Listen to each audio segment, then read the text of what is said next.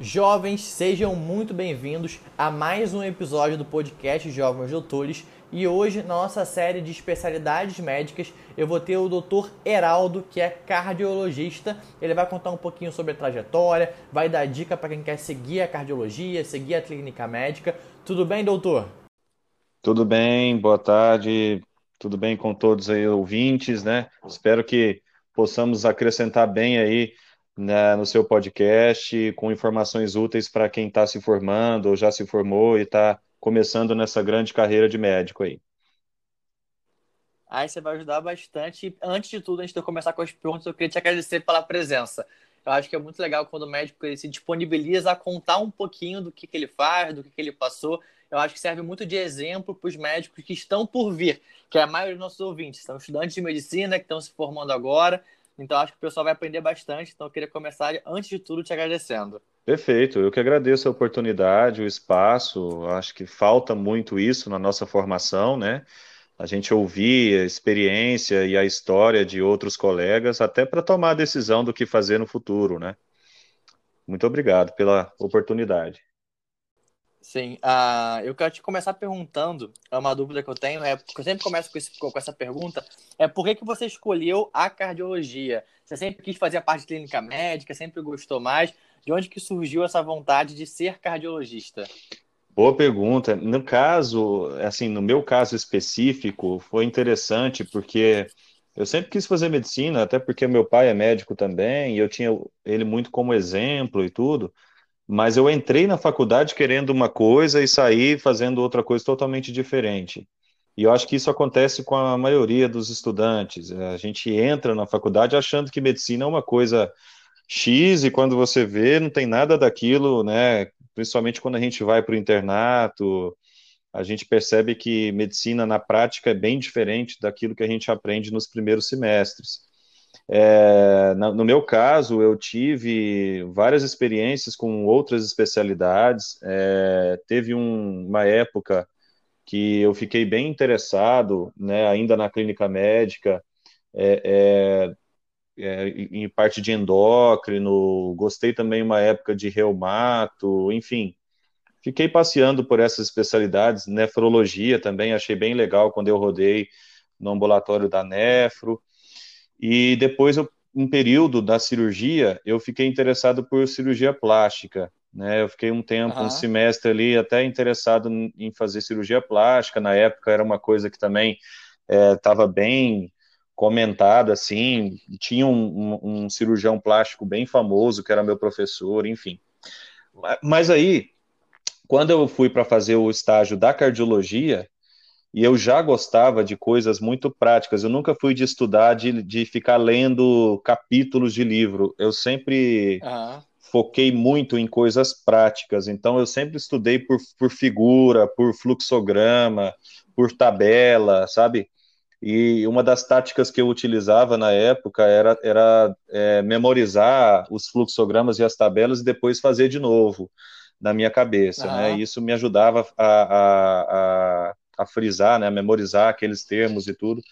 E aí, como a cardiologia é uma área que é extremamente prática, eu, eu acho que a, na medicina é a área que é mais, vamos digamos assim, você tem mais informação, é, digamos assim, mais é, é, estudada, você tem mais estudos, você tem mais comprovação Sim. das coisas, e, e, o coração funciona como uma bomba, né, uma máquina de mandar sangue para frente no fim das contas, ele, ele é, você tem todo um aparato como se ele fosse um motor mesmo, tem a parte elétrica, tem a parte hidráulica, tem a parte mecânica. Então isso me fascinava desde o começo. E aí eu acabei, quando eu fui fazer cardiologia, eu já gostava de eletro, já gostava é, é, de atendimento de cardiologia, porque eu já tinha visto isso na clínica médica e foi. E aí eu decidi por cardiologia, é, falei, não, não, não tem por que fazer outra coisa. É, e, e, assim, não, não me vejo fazendo outra coisa até hoje, porque é tudo muito prático. E quando você, na minha cabeça, como as coisas têm que ser muito práticas, assim, tem que ser tudo tem que ter uma resposta meio, meio rápida, fica muito mais fácil de você passar isso para os pacientes também, né? Sim. Então, por exemplo. Então você, você passou por todas, né? É, assim, eu dei uma, uma pesquisada boa na época, né? Muita gente, é, quando eu falava que ia fazer cardiologia, muita gente falava: não, faz outra coisa que dá mais dinheiro, tem outra coisa que você vai ficar né? Sempre tem, né? Assim, ah, não, pensa bem, talvez se você fizer cirurgia plástica, você vai se dar melhor, e assim vai, né? Sempre tem essas, essas pessoas que, que ficam te, te dando outras, outras opiniões. Mas você tem que fazer o que gosta, no fim das contas. Eu acho que depois que você chega no fim do, do, do, do, curso, né, no sexto ano ali, que você tem que decidir o que, que você vai fazer, se vai prestar clínica, se vai prestar cirurgia, ou se vai fazer alguma outra especialidade, nesse momento é que você tem que pesar bem o que você realmente gosta de fazer, independente se isso vai te trazer algum retorno financeiro, porque, no fim das contas, o que você ganha no fim do mês é uma mera consequência daquilo que você faz o tempo inteiro. E a gente não é médico só das 8 da manhã às 5 da tarde, a gente é médico 24 horas por dia. Então, se você faz uma coisa que você não gosta, você vai ficar a vida inteira né, trabalhando ali, às vezes dando plantão, assim, às vezes até se adoecendo, né, ficando doente por conta de, uma, de um problema, de uma coisa, e que, que não, você não está feliz com isso. Sim, uma coisa que você falou que eu acho muito legal, que às vezes o estudante ele fica muito perdido assim, ah, eu tenho que escolher uma coisa agora. E você falou que você passou lá em endócrino, ficou um pouco na cirurgia plástica, achou que ia ser cirurgião plástico naquele, naquele semestre, e aí se encontrou na cardiologia. Então, muitas vezes a pessoa ela fica nervosa, querendo assim, já entrar na faculdade no primeiro, segundo ano, já sabendo qual caminho quer seguir. E muitas vezes ao longo desse caminho ele vai se mostrando qual que a pessoa deve qual Exatamente. Deve acho que você depois. não pode ser assim, né? Bitolado e entrar na faculdade achando que você tem que fazer uma coisa porque tem que passar por tudo. E, e a, a, grande graça da, da profissão é justamente você fazer uma série de coisas né, diferentes. A medicina, cada vez mais você tem subespecialidades. E, por exemplo, hoje eu sou um vamos dizer, super especialista. Eu, eu mexo com a parte apenas a parte elétrica do coração. Então, assim, para eu chegar lá, é, é, eu já eu tive a oportunidade Nossa. de fazer várias outras coisas dentro apenas da cardiologia, né? Então, dentro da cardiologia você tem profissionais que fazem coisas muito diferentes, né? Então isso é, isso é o bacana. Eu acho que a beleza da profissão está aí. Você poder escolher uma coisa que você gosta e fazer uma coisa que às vezes você nunca nem imaginava que você ia fazer quando você entrou na faculdade. Sim, e, e eu acho que isso é um, é um tema para a próxima, próxima pergunta, que muitas vezes o estudante ele entra na faculdade e ele fala, ah, não, ciclo básico, ciclo clínico, nunca vou usar é. isso na minha vida, não quero saber. E aí, eu, só, eu, gostei, eu gosto muito de colocar essa pergunta, porque essa pergunta me surpreende muito. Eu já fiz para cirurgião plástico, para anestesista, e ele sempre fala alguma coisa, eu quero perguntar para você também.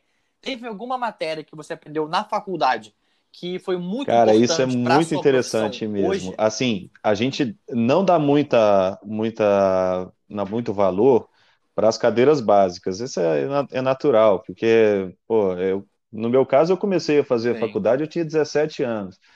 Mas, assim, a anatomia cardíaca, né? Porque o, o resto já não uso, mas a anatomia é extremamente uhum. importante. E no meu caso, que eu mexo com, com a parte elétrica, né? Eu mexo com arritmias uhum. e distúrbios do ritmo, enfim. Cara, tem tudo a ver com biofísica, né? Então, aquelas aulas de potencial Nossa. de ação, aquilo que o pessoal decora para passar na prova e depois nunca mais estuda, a gente usa isso todos Sim. os dias, assim. Se você não sabe o básico, né, outra coisa, é, a farmacologia, né, tá totalmente, a farmacologia da minha área está totalmente relacionada com biofísica, com a bioquímica, com os eletrólitos, então, tudo isso é, é a bagagem que a gente traz das cadeiras básicas. E se você não souber, você apenas lê ali, por exemplo, a, a, o mecanismo de ação de um antiarrítmico, ele, você não vai saber por que, que, que ele está funcionando daquela forma. Né? Então, o, o conhecimento para ser completo, você tem que aproveitar a faculdade desde o começo. Né? E muita coisa, igual você falou, muita coisa a gente acha que não vai usar, mas a gente acaba usando porque vai estar tá totalmente relacionado àquela área que você escolheu, né? Sim, uma coisa que eu acho legal é que teve ah, algumas matérias, a anatomia que você falou, uh, os dois cirurgiões plásticos falaram que é uma matéria muito importante. Eles contra o viés, mas assim, você vê que tem algumas matérias que são chave para você conseguir empenhar de maneira correta, assim, da melhor forma possível a profissão. Então, aí, para o pessoal que está no primeiro período, ou nos primeiros períodos, foquem bastante. Uh, quem quiser seguir cardio, também quem não quiser seguir, dá uma focada também para. Sem dúvida. Para quem quer cardio, né? É, é muito importante, mas assim, eu diria que seria é, é, é extremamente importante saber ciclo cardíaco, saber a, as coisas que envolvem a fisiologia cardiovascular, né? Porque o, o, eu acho que o grande problema é uhum. é que o aluno chega no internato é, e ele já esqueceu, ou então ele estudou pouco, ou ele não se lembra mais da fisiologia. E aí, quando ele cai, cai no ambulatório de hipertensão, ou ele cai no, no ambulatório de insuficiência cardíaca, ou ele cai no ambulatório de arritmia, sei lá, de cardio geral, ele vai querer tratar aquele paciente, mas ele não lembra como que o, que o, o, organi, o organismo desse paciente funciona naturalmente, fisiologicamente, né? Então, fisiologia é fundamental, eu diria Sim. que é, é, é, o mais importante para quem quer fazer cardio. É, eu tenho colegas cardiologistas hoje que eu falo alguma coisa assim de fisiologia, ele fala, não, mas peraí, não, não lembro nada disso entendeu? Então não pode, a gente tem que constantemente estar estudando uhum. e renovando esses conceitos. Tem até um conceito que eu acho que você, quero saber se você concorda ou não, que a gente vai falar um pouquinho sobre a parte da prova de residência, que é muito difícil, e tiveram alguns médicos que falaram que a parte mais importante para você estudar para a prova é você fazer uma boa faculdade. Você fazendo uma boa faculdade, com foco nas matérias básicas, um internato bem feito, você já naturalmente vai estar estudando tanto para o dia a dia quanto para qualquer Sim. Sim, é, eu concordo. E eu acho que é fundamental que você leve a sério mesmo o curso desde o começo e, e, e, e vá, porque tudo é um contínuo, né? Então, se você faz uma boa cadeira básica, depois você vai passar para as cadeiras clínicas e você já vai ter uma bagagem, né? E, eu, e esse negócio de prova de residência, cada vez mais os professores, né? Eu também sou professor aqui, é, a, é, a gente está cada legal. vez mais está trazendo a prova para uma coisa mais prática, né? Para uma coisa mais de, de, de, tomada de decisão, de conduta. Sim. Né? E aí não tem jeito, se você não tiver a prática ali, se você não levar dentro da faculdade, se você não frequentar os ambulatórios, não, não é, participar daquelas coisas ali de decisão clínica, você vai se sair mal na prova, porque não, há, não é mais, a gente está tá evitando a decoreba, aquele aluno que fica os últimos seis meses do internato estudando é, e, não, e não, não põe a mão no paciente, Sim. e aí chega na hora da prova de residência, o cara sabe tudo de rodapé de livro, mas ele não pôs a mão no paciente, ele não sabe fazer uma ausculta. Então é, é isso que a gente tenta evitar nessas provas, entendeu? A gente quer buscar aquele, aquele aluno mais completo, aquele Sim. aluno que realmente tenha condições de tomar uma decisão, né, e que isso seja, que ele, que ele tenha mais segurança em fazer isso de forma correta, né. Acho que esse é o foco.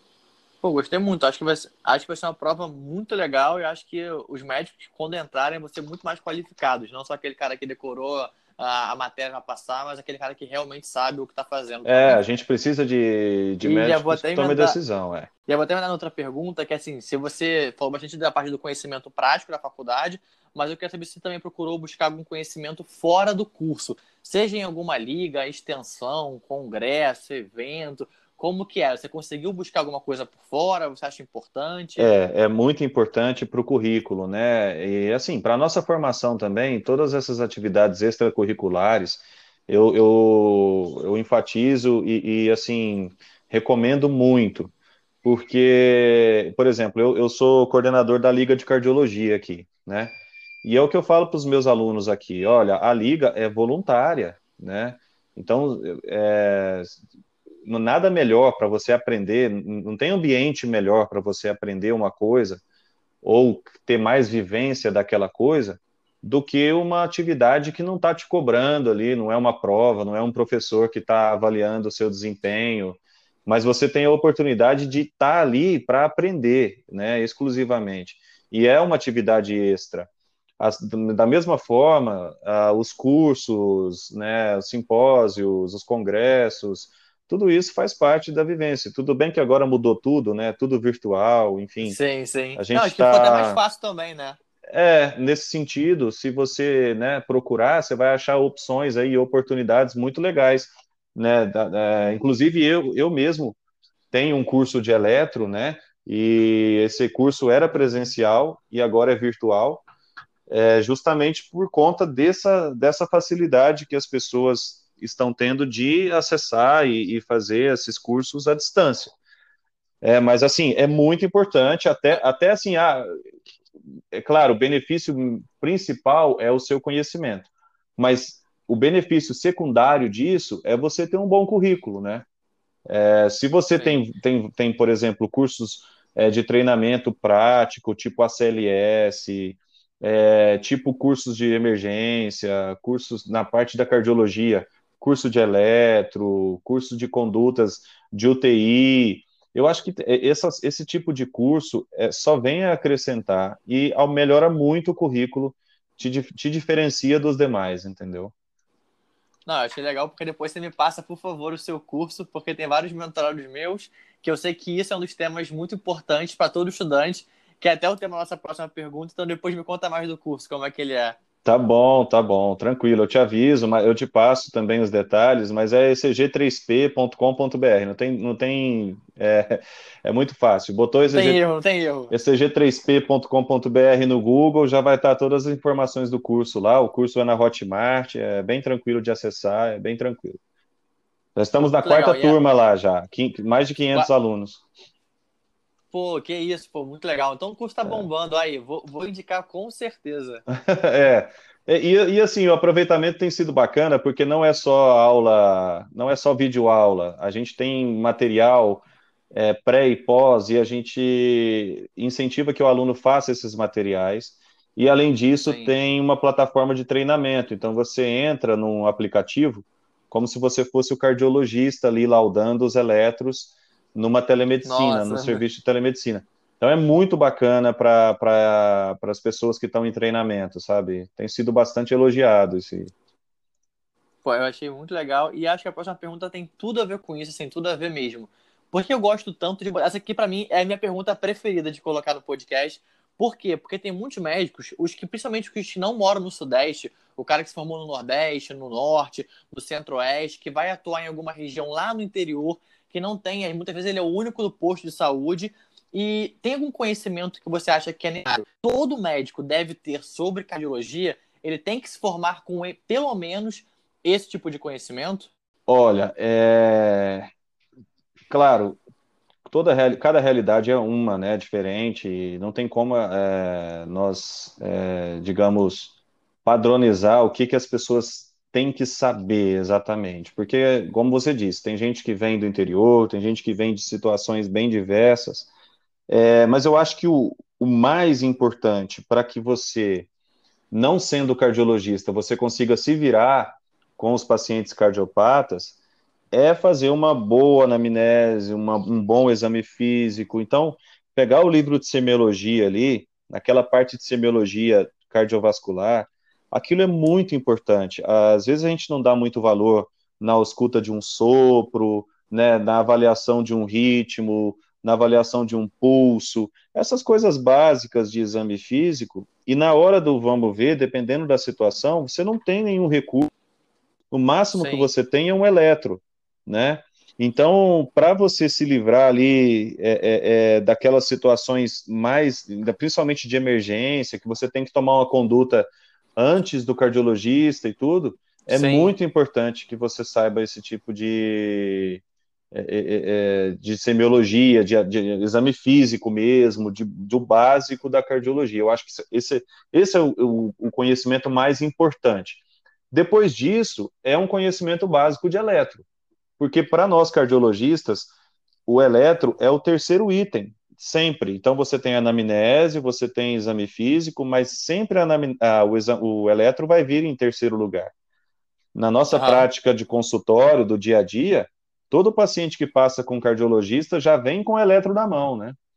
Então, assim, é, é, isso é muito importante que, que o aluno saia da faculdade com a semiologia bem feita, com a, sabendo fazer um exame físico cardiovascular bem feito e sabendo o básico do eletro, que é justamente por isso que tem a ver com o que a gente estava falando antes do curso, né?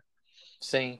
E já vou até uma. Só explicar por que, eu faço essa pergunta, porque uh, o cirurgião plástico falou que era parte de queimadura. A parte do anestesista falou que era um cuidado muito grande com intubação. Ah. Então, você acha que o pessoal de card, então, tem que tomar muito cuidado com a parte de semiologia, principalmente fazer uma boa anamnese do paciente e conhecer um pouquinho de eletro. Exatamente. E, e queria te perguntar assim, tem Ah, e outra coisa, que... tá?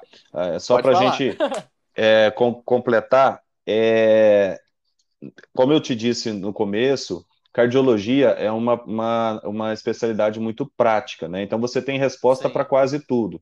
Lógico, a gente está longe ainda de ter diretrizes com recomendações 1A, enfim, mas a gente, é, é, a cardiologia é a especialidade que mais caminha, mais rápido caminha, que tem mais estudos, para que a gente tenha um, um, uma padronização das condutas. Então, no nosso site lá da Sociedade Brasileira de Cardiologia, você tem documentos importantíssimos para o estudante de medicina, que são as diretrizes. Né? O que, que são as diretrizes? Uhum. São, são os documentos que norteiam a nossa conduta. Né? Então, é muito importante que o aluno é, saia da faculdade, pelo menos tenha lido essas diretrizes, principalmente as de hipertensão, as de atenção básica, que é hipertensão, dislipidemia, síndrome metabólica, né, é, diabetes. Então, você tem ali recomendações que vão te ajudar bastante na tomada de decisão, independente de onde você estiver, né? Então, por exemplo, o aluno tá, ele vai atender, a, ele vai fazer atenção básica, vai atender postinho de saúde lá no interior, mas ele sabe as condutas, ele tem ali a, as diretrizes do que fazer com esse paciente, ele vai errar bem menos, ele vai ter uma, uma possibilidade de se livrar assim, e, e, e tomar as decisões corretas daquela situação muito melhor do que um, um, aluno que só leu na faculdade, só aprendeu ali no, no ambulatório e não, não teve é, o conhecimento dessas diretrizes, né? Sim, e tem alguma doença ou patologia que, que, é, mais, que é, é mais comum e que esse aluno, ou principalmente médico se formado, tem algum tipo de cuidado antes de mandar para o cardio? Ele recebeu esse paciente nesse estado, tem algum, alguma doença em principal que você consiga citar? É, o, a mais prevalente de todas é a hipertensão, né? O, uhum. é, o tratamento da hipertensão não, não precisaria ser com cardiologista, poderia ser com um médico clínico geral mesmo, que está na ponta. Esse é o mundo ideal. Né? A gente percebe que, não, infelizmente, não é isso que acontece. Né? A gente tem muito encaminhamento de pacientes hipertensos que poderiam ter ficado ali na atenção básica. Né? Então, assim, Sim. saber tratar uma hipertensão até o estágio 3 é, é uma. Praticamente hoje é uma obrigação de qualquer clínico, de qualquer médico recém-formado. Da, da mesma forma, a gente tem fibrilação atrial, que é uma arritmia muito frequente no idoso, né? E o tratamento da fibrilação atrial é muito, hoje em dia está muito simples de se fazer.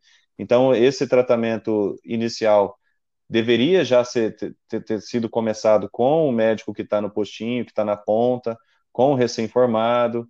É, então, hipertensão, fibrilação atrial. As isquemias, né, as síndromes coronarianas como um todo, é muito importante que o aluno também tenha né, uma, um embasamento teórico para que tome a decisão inicial ali, né, e não espere, não encaminhe esse paciente para o cardiologista, porque infelizmente a gente não está no Canadá, né? A gente não, não tem Sim. uma rede pública que você encaminha alguém para o cardiologista e amanhã ele já passa com o cardiologista. A gente sabe que às vezes demora seis meses para ele conseguir uma consulta. Então a gente Sim. tem que fazer a nossa parte, né? Então acho que o pessoal escutar esses últimos cinco minutos, eles já conseguem já ter uma. já se sentirem muito mais preparados, seja quando eles forem atender em algum posto de saúde, algum grande centro, para conseguir lidar com as situações. Sim, sem dúvida. Eu acho que é importante é, você, você primeiro, é, tem até um professor meu que falava, né? O, o bom médico não é aquele que sabe todas as condutas, mas é aquele que sabe encaminhar os pacientes que precisam ser encaminhados corretamente, entendeu? Uhum. Porque na prática, o que, que a gente vê muito hoje? Você está lá no posto de saúde, chega um diabético, você encaminha para o endócrino. Chega um hipertenso, você Sim. encaminha para o cardiologista, né? Chega um, um, um, paciente com ciência renal, você encaminha para o nefro. E a sua clínica, né? E, a... Não, não é, eu só, a única coisa que eu faço aqui é encaminhar. Chega uma emergência, você põe na ambulância e manda para outra cidade. Então, assim, muita coisa dá para você tomar a primeira conduta, dá para você fazer o primeiro tratamento, né? E depois encaminhar o paciente no momento correto e para o especialista correto, né? Eu acho que isso aí, Sim. isso aí muda muito. É, quem está formando agora, quem está saindo da faculdade, isso é extremamente importante que a pessoa tenha a condição de saber encaminhar os pacientes para o especialista correto e na hora correta, né?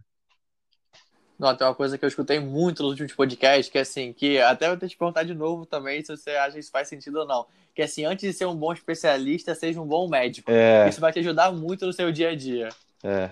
Não, eu acho que assim a gente precisa de, claro, a, o país é grande, a gente precisa de médicos é, generalistas que saibam atender o básico, mas o que eu noto é que, por exemplo, eu faço muito ambulatório de cardiologia aqui, e os encaminhamentos não são os encaminhamentos que a gente gostaria, né? Tem muito paciente Sim. grave que eles que às vezes o colega não encaminha, e tem muito paciente bobo assim, que é coisa simples de resolver, por exemplo, um hipertenso, um diabético, que acaba ocupando uma vaga do ambulatório ali, né? Então, é, Sim, é, né? Pode falar. Já vou deixar uma pergunta, então, assim, como é que foi a sua trajetória dentro de cardio? Como é que foi a parte de clínica médica? Foi tranquilo passar para a primeira residência? Como é que foi a sub? Foi difícil? Foi uma outra prova? Como é que foi essa trajetória de estudos para primeiro estudo se formar cardiologista? Foi tranquilo? R1? O R2 foi difícil? Como é que foi essa trajetória? Não, foi super tranquilo. Não, foi de boa, é. foi de boa. Mas assim, ó, é, eu acho que cada um tem uma história, né? E é muito bacana, Sim. porque quando você olha para trás, você pensa, caramba, será que eu faria tudo de novo, né? E, e, é muito interessante você ver como que as coisas vão se encaixando e, e, e a gente passa por muitas frustrações durante o curso, né? Mas no final você vê que você consegue atingir aquilo, aquele objetivo.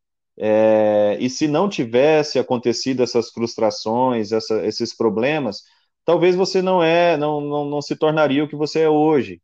Então tudo faz parte de um processo, de uma evolução, né? Então a minha experiência, assim, Sim. no meu caso, eu passei é, para medicina, né? Depois eu, aí eu fiz seis anos. Na minha época, não é faz muito tempo assim, eu tenho 15 anos de formado, então na minha época ainda podia fazer um internato em outra faculdade, em outra cidade.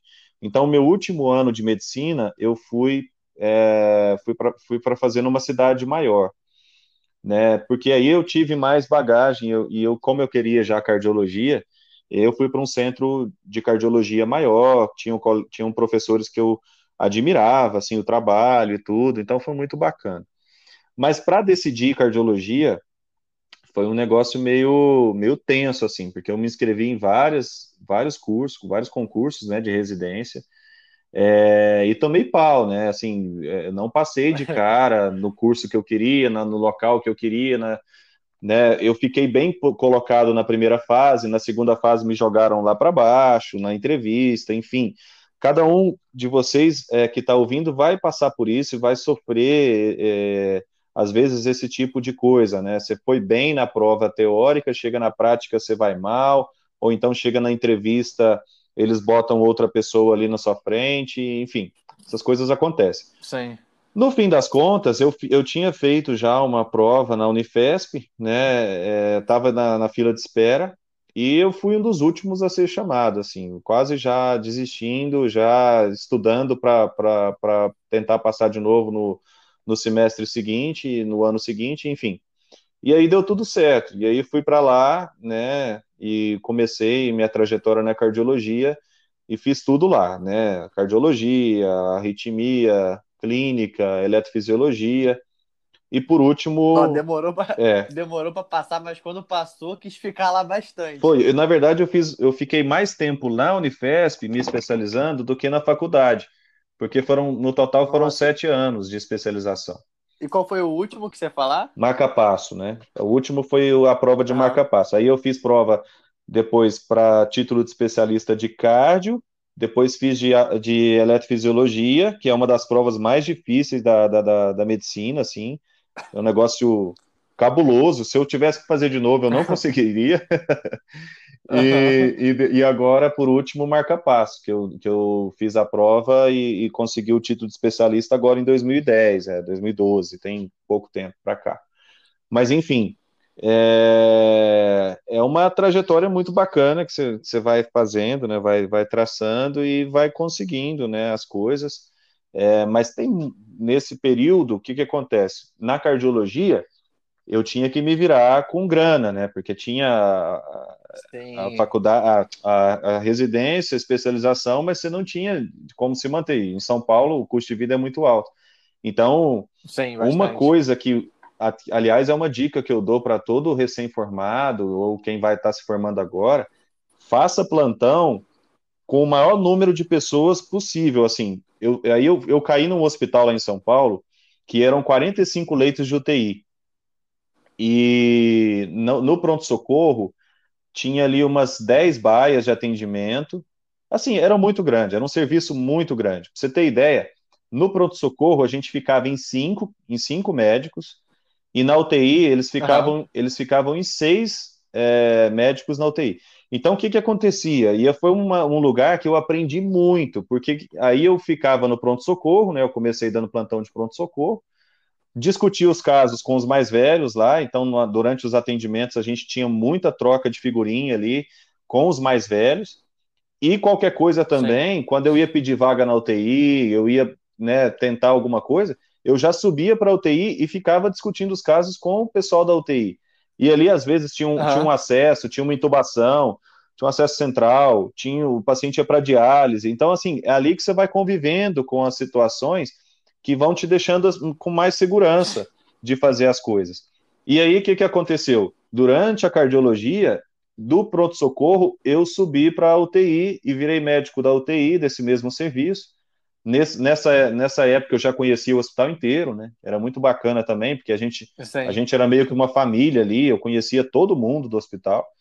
E foi aonde eu aprendi mais medicina, assim, fora os livros, né? Fora a residência, é onde você aprende mesmo, porque você está ali para trabalhar, mas você está discutindo casos, você está tendo vivências que às vezes na residência você não tem. E outra coisa bacana, é, é você ter mais pessoas no plantão te dá uma segurança de que, cara, deu uma. dificultou ali, você tem a quem recorrer. O que eu fico muito chateado é de ver co colegas que saem da faculdade, pegam o carimbo e vai dar plantão sozinho. Entendeu? E Sim, isso, isso, é, isso é muito grave, porque às vezes o, o, o colega não consegue tomar uma decisão acertada ali, e ele não tem ninguém para ajudá-lo naquele momento, naquela situação. E aí, assim, pode tomar uma conduta errada, o paciente pode ter uma complicação. E hoje em dia a medicina, vocês sabem, está é, é, tá ficando cada vez mais judicializada. Então, a chance Sim. de você, por exemplo, ser processado por uma conduta errada, por um, algum problema, alguma imprudência, é muito maior do que há 10 anos atrás. Então, assim, se pudesse passar uma mensagem para vocês, é assim: quanto mais é, dentro do hospital vocês estiverem, melhor, porque você vai estar tá aprendendo mais, você vai tendo mais experiência. E quanto mais gente, mais colegas você puder fazer um plantão com dois, três, quatro colegas diferentes, faça. Não deixe, não deixe não, é, passar batida essa experiência de você dar plantão com gente mais velha, mais experiente que você. Isso aí te dá uma bagagem muito interessante. Eu acho que todo mundo que, que depois cai na, na vida mesmo, né? Que aí vai fazer consultório, vai fazer, às vezes, plantão, é, você já vem com uma bagagem totalmente diferente. E até te perguntar, uh, normalmente eu falo que o R1, você vai até falar melhor, que o R1 é muito puxado. Como é que você fez para conciliar os plantões, você deu na, na UTI, no hospital, uhum. junto com, com, com, a residência, com essa carga aí que é monstruosa? Cara, não, é, se vira, não tem jeito. assim, é, muitas vezes eu passava. O que, que, que eu fiz no fim das contas? Durante a semana era praticamente impossível dar plantão fora para ganhar dinheiro, né? Uhum. É, o que, que eu fazia? Eu fazia de fim de semana Então, ao invés de eu trabalhar todos os finais de semana, eu final de semana sim, outro não, eu ficava no hospital. Então eu entrava na sexta tarde, a, o ambulatório, o ambulatório de sexta acabava tipo 5 horas. Aí eu ia para casa, tomava um banho, me arrumava tal, ia para o plantão, entrava às sete na sexta. E só saía do plantão no domingo de manhã. Então, Nossa, é, então eu, e, e, isso eu fiquei fazendo isso durante quatro anos seguidos da minha vida. E, e é interessante, e era bom, no caso, na época, porque eu conseguia me manter, não sobrava nada de dinheiro, era ficar no fim do mês estava zero a zero, mas pelo menos eu conseguia me manter. E, e, no outro fim de semana eu não precisava trabalhar, entendeu? Então eu, eu me sacrificava Entendi. em um plantão para dar bastante plantão, e no outro eu ficava mais tranquilo. Se eu quisesse viajar, se eu quisesse fazer outra coisa, eu não, eu não tinha esse compromisso. E aí, quando pesava, Entendi. eu queria fazer alguma coisa, queria viajar e queria ou comprar alguma coisa que eu não tinha dinheiro, aí eu, fazia, eu, eu inventava plantão de meio, de meio de semana, mas era bem pouco. Tipo, no, às vezes eu dava plantão na terça, terça-feira à noite, às vezes na quarta, mas é, era esporádico, não era, não era direto, não.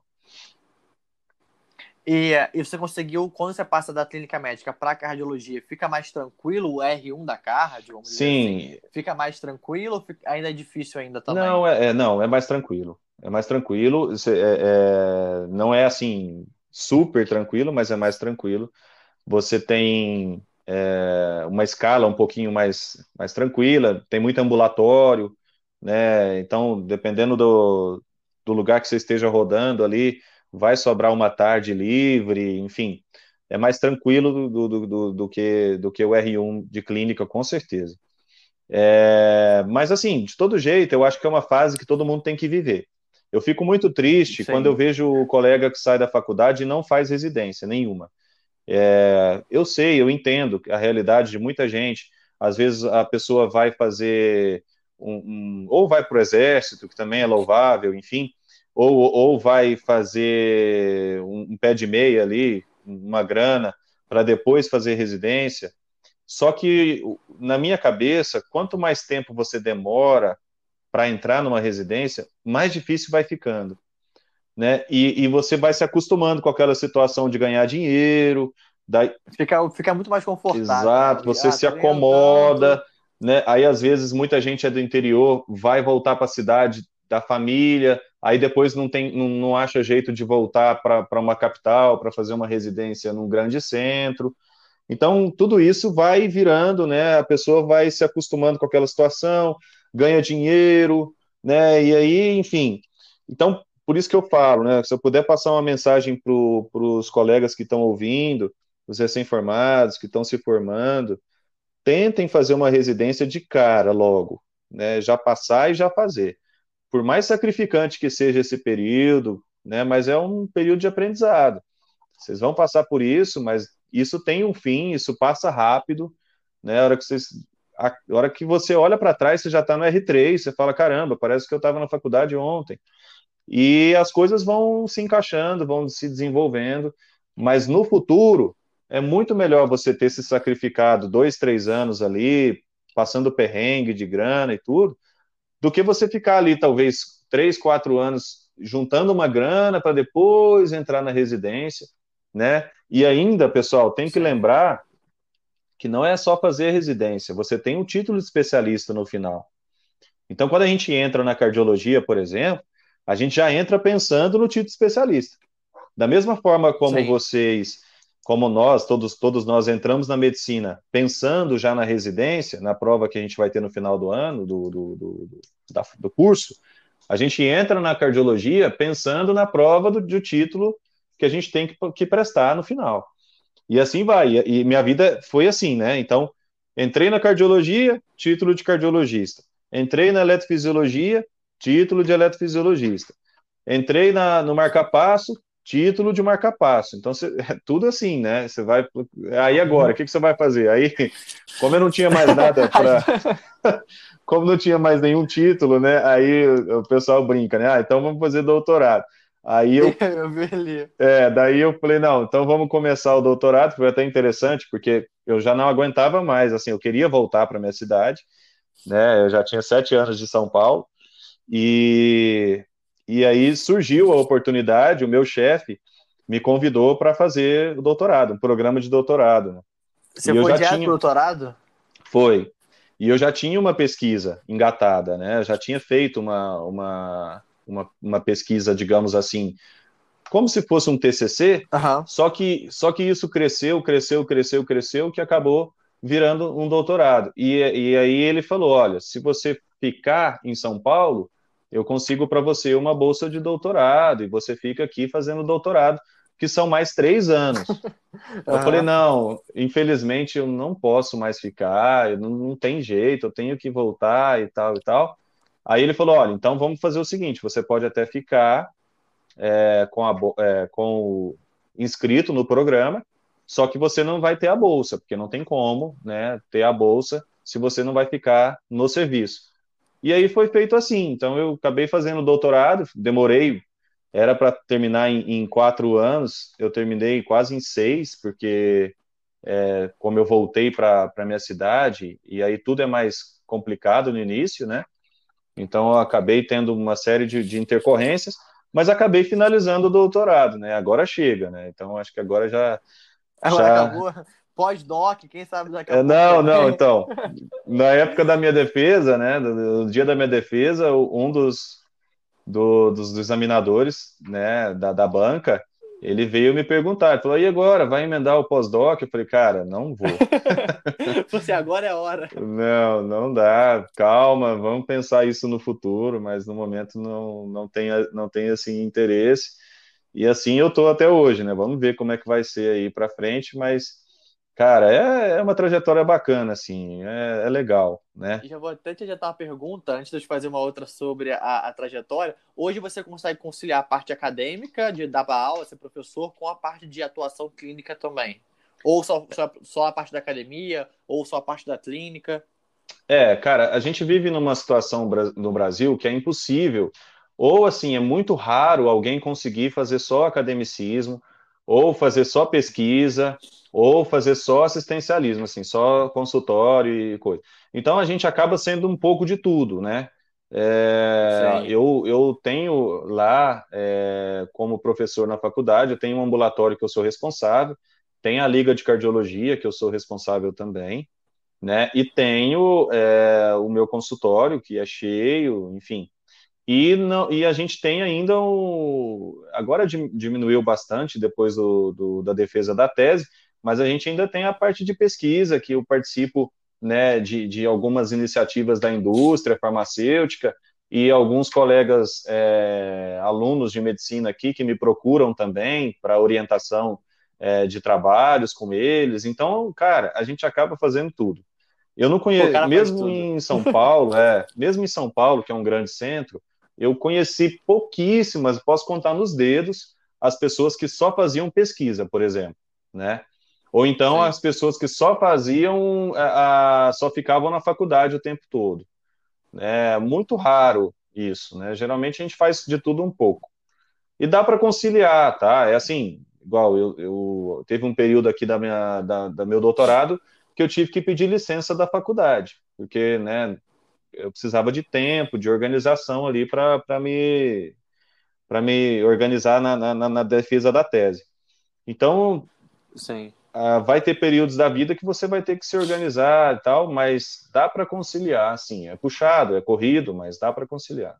E te perguntar, tá, você teve algum contato? A gente você já falou da parte do, do plantão, da parte da, da UTI. Você teve alguma outra experiência algum, ao longo, tanto do internato, ao longo da, da residência, em posto de saúde, ou em algum próprio consultório? Você conseguiu ir em algum consultório antes de, de ser formado cardiologista? Você conseguiu pegar experiências ou foi a parte do plantão e a parte da UTI? É, a gente é, lá na Unifesp, a gente sempre era convidado a, a fazer consultórios de clínica médica mesmo, sabe? Enquanto você está na cardiologia, Sim é, consultórios de, de, clínica geral, que eles, às vezes você recebe convites daqueles planos de saúde mais básicos, assim, que a gente, no caso, eu, eu fiz um, um ambulatório durante um ano de clínica médica, atendendo só pacientes de um plano de saúde específico de um, de um supermercado. Então, assim, você, cria também uma vivência desse tipo de, de, de atendimento. A maioria deles ia lá para pedir atestado, enfim. Você tem, você vai adquirindo essa, essa vivência que é muito importante também, né? Eu acho que tudo que você está entrando em contato com o paciente é louvável, né?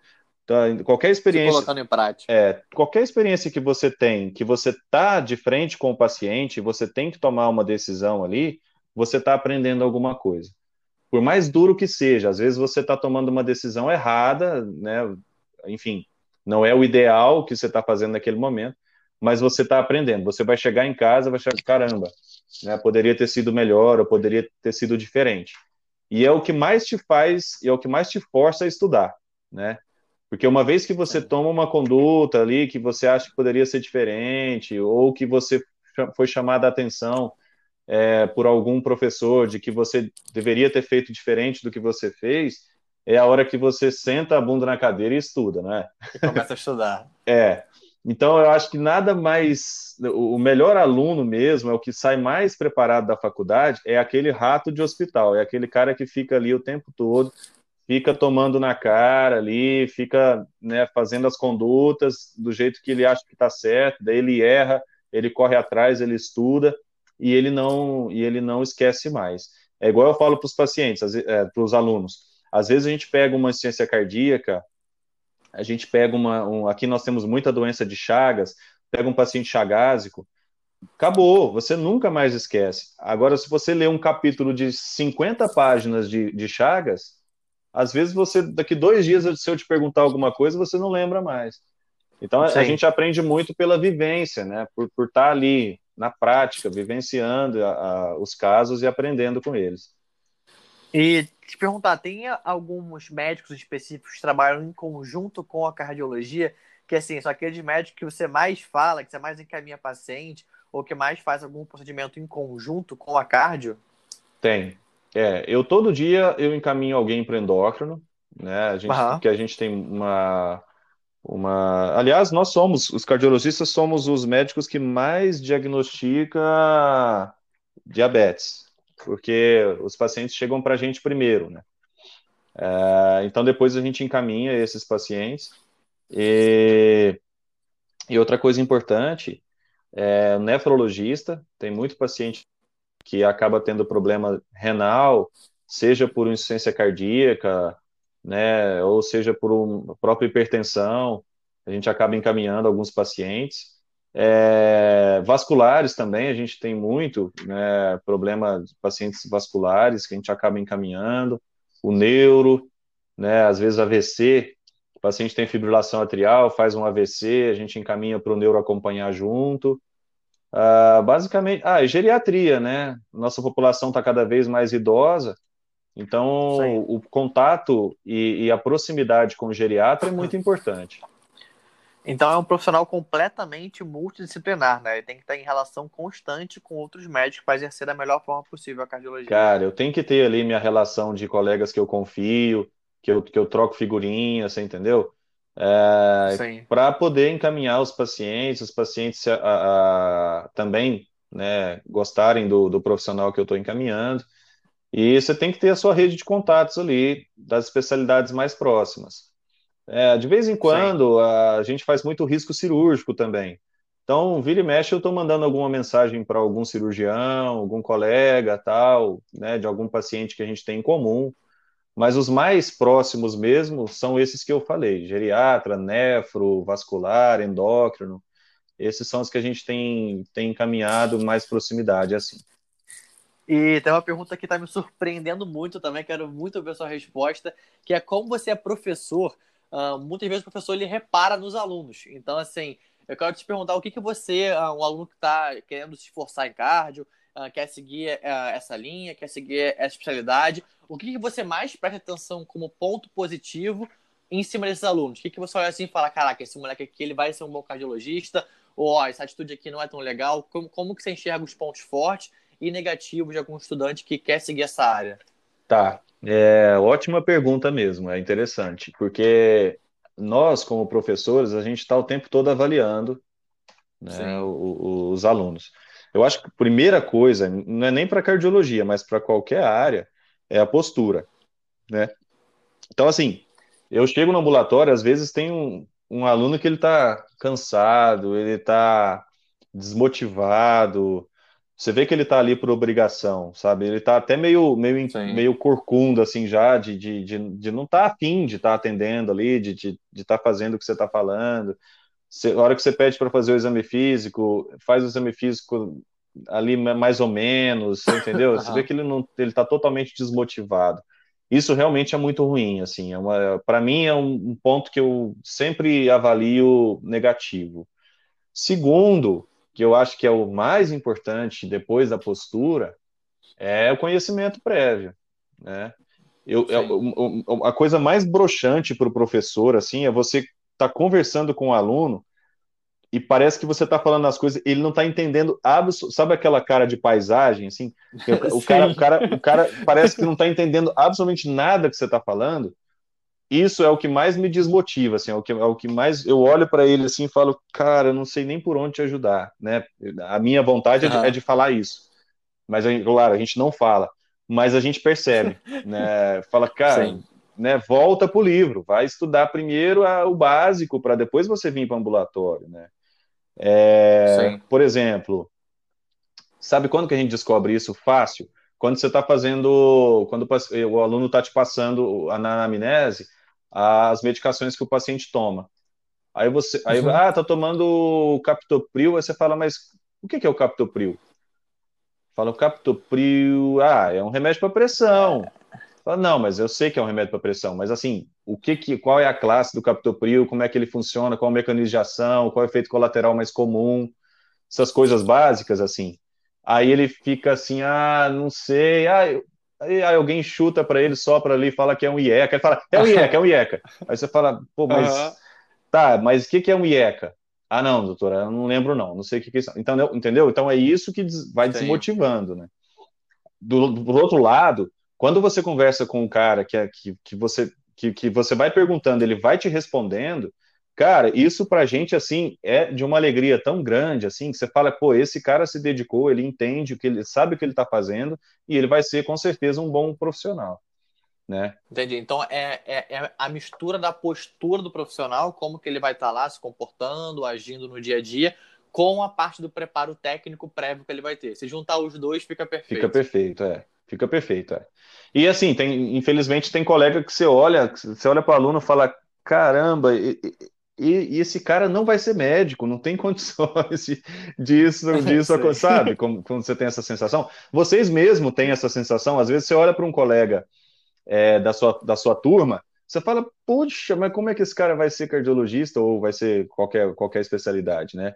Então você tem esse feeling, assim, que é, que é muito de, de, de, dia a dia, assim, coisa que você aprende na prática no, no ambulatório, que você vai vendo os alunos, você vai percebendo como é que tá, né? E tem muitas coisas que não sei se você concorda comigo, mas assim, a maioria dos profissionais que eu vejo não, não, não é só talento, assim, o cara nasceu para medicina. Tem muita gente que eu conheço que estudou assim, mas muito, mas se dedicou muito para aquilo, para se realmente tornar bom. Então, às vezes o pessoal, não sei quem entrou achando, ah, vou entrar, vou ficar rico, vou entrar, não vou ter que estudar mais. Entrei em medicina, tô milionário. Pronto, é. ganhei na loteria. É e esquece que a parte técnica é uma parte muito, muito importante para você conseguir exercer da melhor forma possível também. Sem dúvida, não, não existe gênio, assim, é, né? não, não tem aquele cara que, que nasceu para medicina e não, nunca precisou estudar, ele tem esse, esse talento, uhum. é uma dádiva, não, não existe.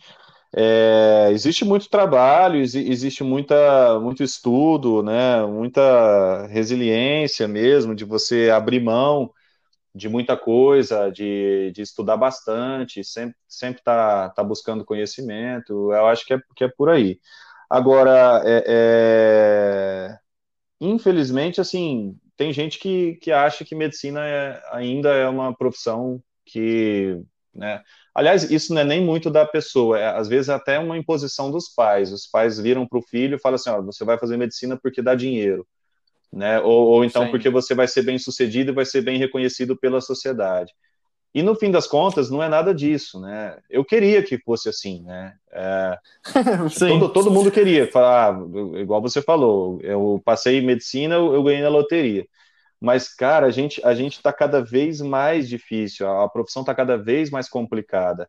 É claro que você ganha dinheiro, você consegue seu lugar ao sol e tudo, mas não é para todo mundo. Infelizmente, não é todo mundo. Eu tenho colegas que estão desempregados, que não têm, né? É, voltaram voltaram a ter que dar plantão, é, a se submeter a, a pagamentos muito baixos, assim, para se manter. Enfim, a, a realidade ela está mudando muito rápido. Então, quanto mais você ir, aí vai a dica para quem está formando agora. Quanto mais você se diferenciar, quanto mais especialista você for, menos, mais protegido você está desse mercado que está surgindo aí. Né? Para você ter ideia, a, a, projeção é que daqui 10 anos a gente tenha o dobro de, de profissionais na, na ativa que a gente tem agora. Então, quer dizer, é, se você não fizer uma boa especialização, você não tiver um RQE, você não se especializar mesmo e defender o seu consultório como especialista, daqui a pouco você está sem, você está pedindo emprego no plantão de pronto socorro, você entendeu? Sim, então assim e...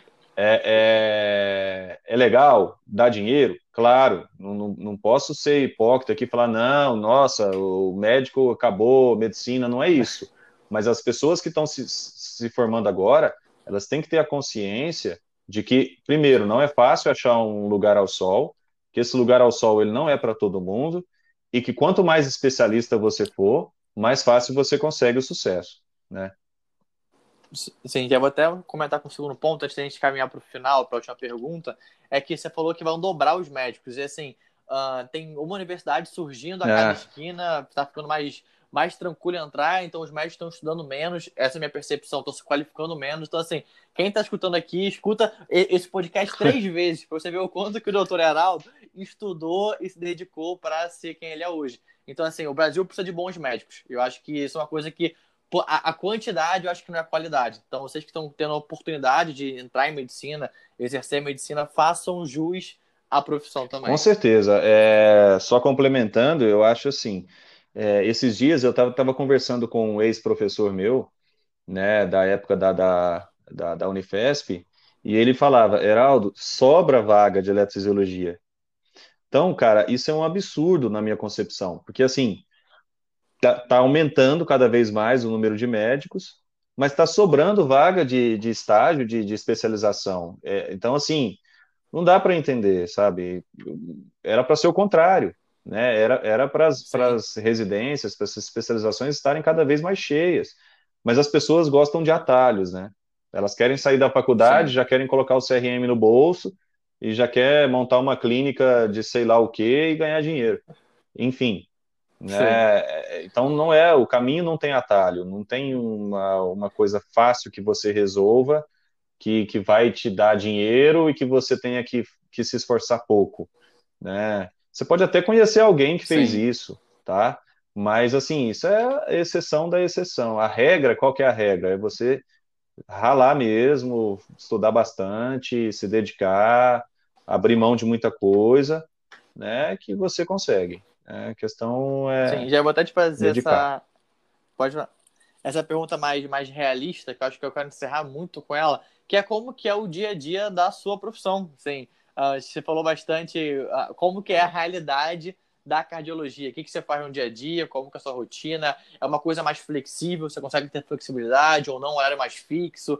É na parte de consultório? Como é que você concilia as três profissões, vamos dizer assim, a parte de consultório, professor? Como que é o dia a dia da sua profissão? Olha, é, hoje eu já estou numa situação um pouco mais confortável, né? Eu já, já, já trabalhei mais, assim, do que eu trabalho, apesar de que eu trabalho bastante, é, atualmente com laudos à distância. Então, é uma situação um pouco melhor, digamos assim, porque eu faço meu horário, eu posso trabalhar de casa, né? Então, é mais uhum. tranquilo. De qualquer forma, é, de manhã eu atendo sempre consultório, né? O consultório sempre cheio, é muito paciente. Ah, e depois do almoço, depende. Tem dia que eu estou na faculdade, tem dia que eu estou no hospital fazendo procedimentos, que eu faço ablação, implante de marca-passo, essas coisas. E os outros dias Sim. eu estou em casa fazendo esses laudos à distância, né? Então, assim, tra é, trabalha bastante, né? Não dou mais plantão. Antigamente dava plantão, fiquei, igual eu te falei, fiquei quatro anos da minha vida fazendo plantão fim de semana sim, outro não. É, fiquei mais três anos fazendo pronto-socorro, né? Enfim. Mas atualmente não, não, não tenho mais essa, essa função de plantão. Então, fim de semana eu consigo me organizar melhor, eu posso né, é, viajar, posso fazer outras coisas é, com a família, aproveitar um pouco a família e tudo, sem, sem ter essa, é, essa coisa de, de recém-formado, assim. Mas o dia a dia do cardiologista... É no é... começo ralou bastante e agora é, aproveita. Exato. Um pouquinho mais. Mas, assim, é, é muito gratificante, porque eu faço o que eu gosto, né? Então, todo dia eu vou para o consultório ali, é um caso interessante, é um paciente que você cuida, que você melhora, no meu Instagram, quem tiver interesse, eu sempre coloco coisas lá, relatos de paciente, eu passo, faço um pouco do meu dia a dia também. É... E era isso que eu ia falar agora. Eu já ia te perguntar isso agora, tava uhum. só esperando. Eu ia perguntar se o pessoal quiser te encontrar, se quem quiser te encontrar, quem escutou o podcast, viu, escutou alguma coisa legal, gostou, quer tirar alguma dúvida, até quer conhecer mais do, do curso de eletro, sobre a sua profissão, como que eles fazem para te encontrar? Qual que é o seu Instagram? Onde que o pessoal entra? Eles podem mandar mensagem no direct para você? É claro. É tranquilo? Não, com certeza. Eu tenho o, o meu Instagram, que é doutor.heraldo Moraes, né? Moraes com E e Heraldo sem H. E tem o, o, Instagram do ECG3P, que é o curso de eletro, né? Então, arroba ECG3P, de pato. É, então, nesses dois Instagrams, assim, nesses dois, é, dessas duas contas, vocês vão ter ali grande parte do meu dia a dia.